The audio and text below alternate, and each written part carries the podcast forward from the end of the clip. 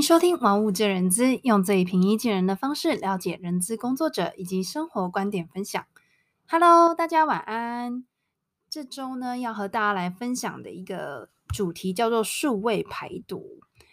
数位排毒这个名词呢，我想可能有很多人都有听过。那嗯，不知道大家有没有去实践看看呢？那会跟大家呃讨论这样的一个呃主题呢，主要是因为。上周呢，有一天，我先生就跟我说：“哦，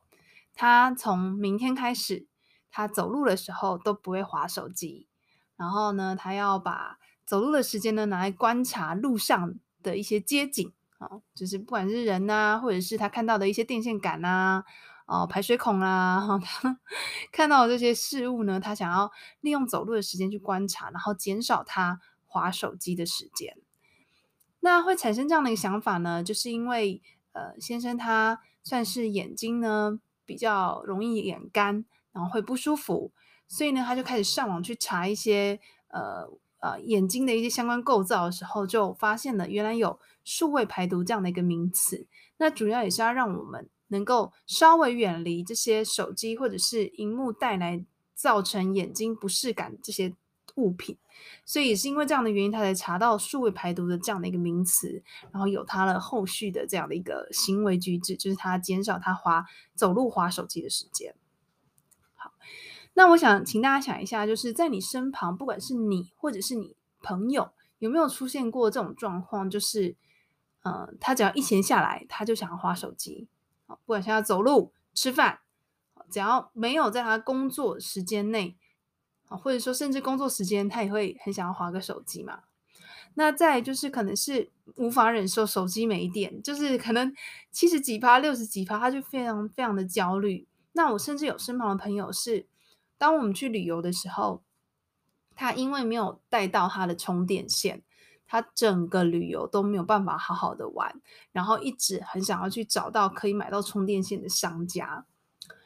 不知道大家有没有身旁有这样的朋友啦？哈，但是呢，我觉得，呃，以这个正义自己的话呢，我其实不是那么重度的手机使用者，或者是三 C 的产品使用者。我通常呢，在除非是上班时间呢，使用会比较多嘛，因为大家现在上班离不开笔电、电脑。但是呢，呃，只要在假日时段呢，我都会比较不会有一定要划手机的这样的一个冲动，或者是。只要手机不在身边，身边就会焦虑的这样的一个习惯，所以其实我自己是还好的。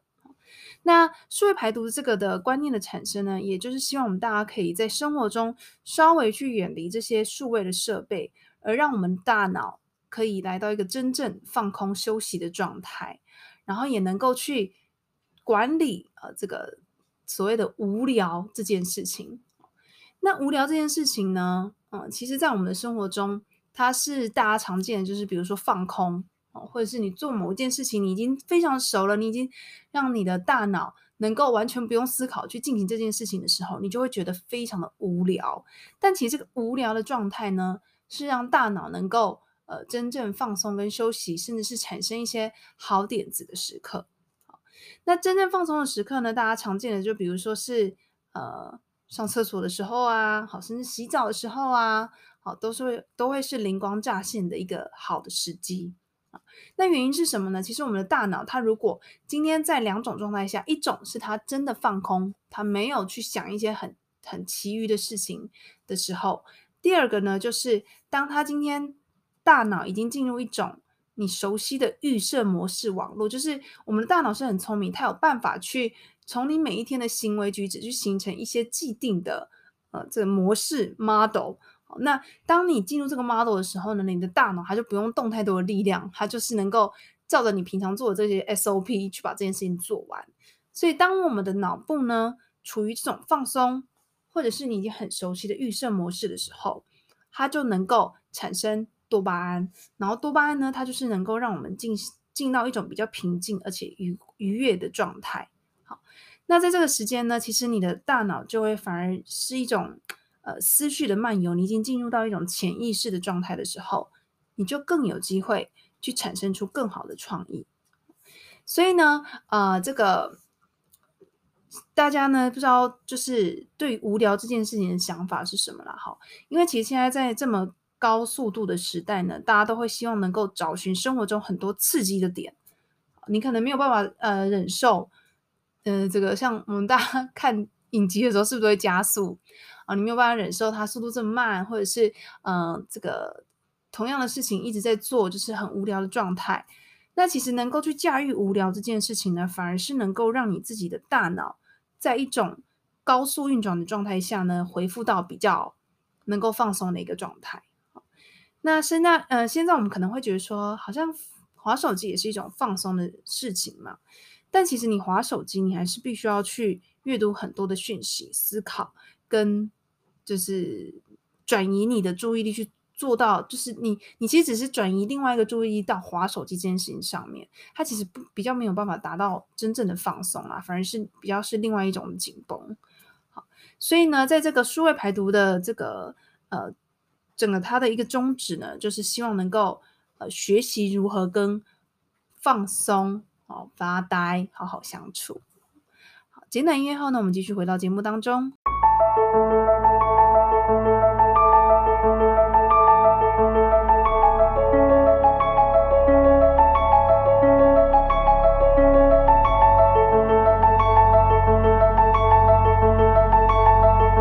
节目的下半段呢，就来跟大家放松，呃，放解就是分享怎么样去呃让自己的脑袋学习放松。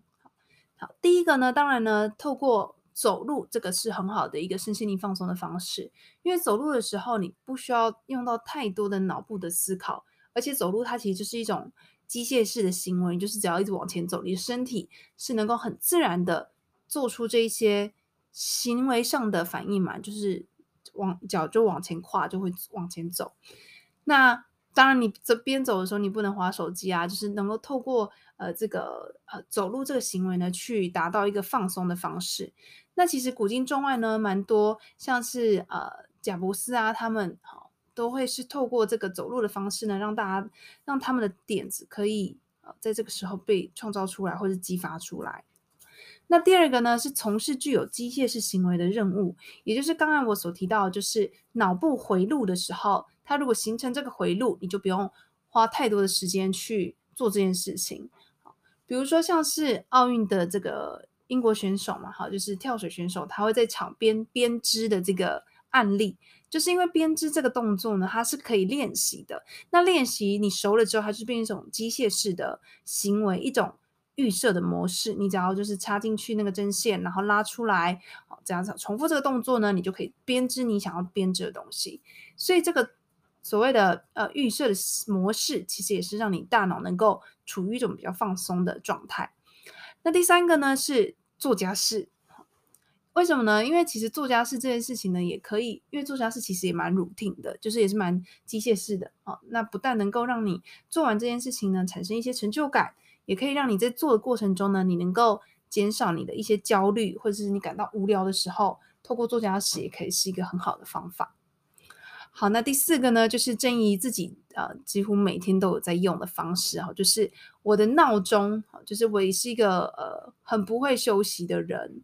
但是我就透过设闹钟的方式，强迫自己可能要稍微远离一下呃。电脑，或者是让自己好好的深呼吸一下，好站起来一下。那甚至是呢，我在每天晚上大概十点半左右呢，我就会关闭所有的三 C 或是网络的呃一些内容，然后让自己呢能够好好的去放松。就是说，在睡觉前，我会给自己一个时间点，就是我这个时间点我就要上床睡觉。那上床睡觉之前呢，我就会把所有的网络都关掉。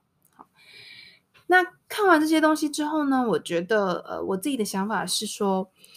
做任何事情，我们都是需要找到一个中庸之道啦，哈，让科技跟网络是成为我们生活中的帮手，而不是反倒是成为，嗯、呃，会让我们成瘾的一个一个一个地方。好，那能够掌握自己在网络前面的时间呢、以及你往远远离关闭网络的时候，我相信呢，都能够让大脑有一个很好的休息。好，那。呃，休息其实它跟我们工作一样，都是需要你刻意去安排的，或者是你要重视它，它其实就跟你工作是一样重要的。你花了多少时间工作，你相对的你就会需要有多少的时间去休息。所以，如果呢，你也是一个呃这个很认真的人，无法忍受无聊的人，总是要把自己行事力堆得很满的人，嗯，也是鼓励你能够把休息放在你的 schedule 里面。让我们从呃这件事情去学习，然后让工作更有效率，同时也能够让休息有更好的品质。那如果大家喜欢今天的节目，也别忘了订阅，同时也可以透过 Instagram 留言给我 c h e n y i 点 w u 点七。如果你是用 Apple Podcast，也别忘了给我五颗星哦。欢迎分享节目给你身旁的好友。那今天的分享就到这里，拜拜。